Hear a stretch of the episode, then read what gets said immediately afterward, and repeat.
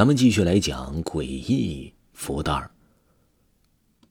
上回说到，高兰透过猫眼一看，这来人正是袁一成。这一下，高兰更是急得手足无措了。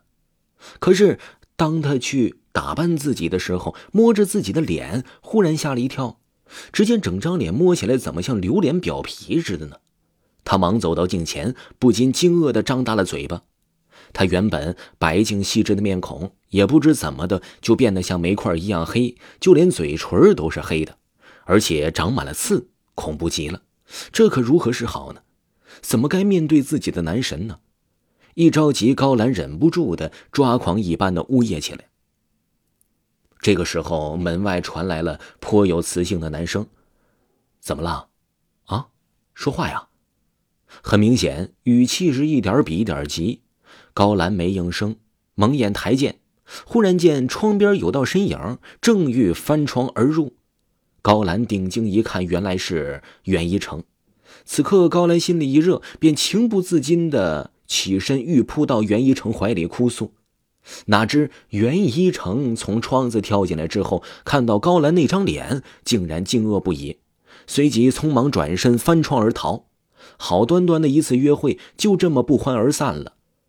高兰伤心至极，不禁坐在镜前发呆。他真想一把扯去脸上这张丑陋的黑皮。他甚至抱怨上天不公，自己曾是那么的善良，上天又怎能这样待自己呢？想着想着，突然他把目光就集中在了床上那诡异的福袋上，瞬间满眼透露着委屈和恨。此时的高兰再也无法控制自己悲愤的情绪。他抓起那个福袋，一下子抛进了垃圾桶。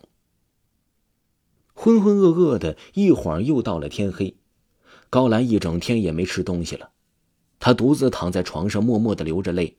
他不停的在脑中反复琢磨着这件蹊跷事儿，甚至他开始恨徐云。他越想越觉得徐云可怕，莫非那次没借给他钱，他怀恨在心了？继而使了什么歪门邪道的手段，以一个诡异的福袋来报复自己吗？这么想着，高兰一激灵，瞬间感觉到浑身的汗毛都竖了起来。他决定次日一定要找徐云来问个清楚。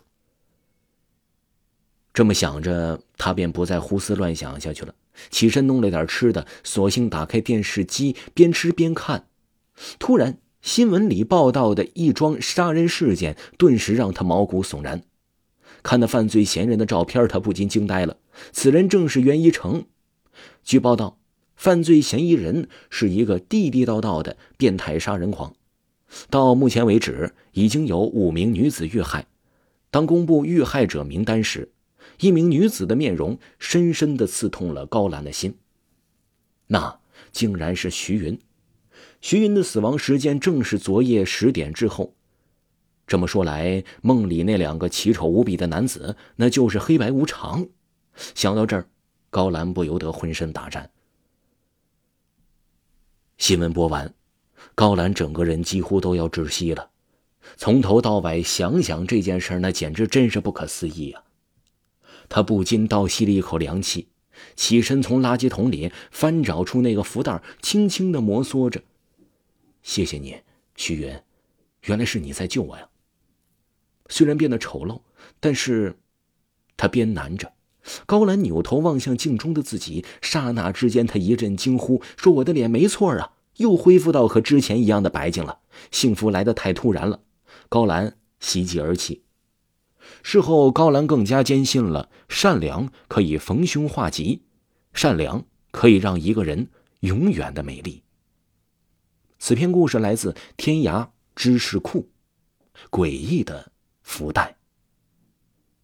听众朋友，本集播讲完毕，咱们下集更加精彩。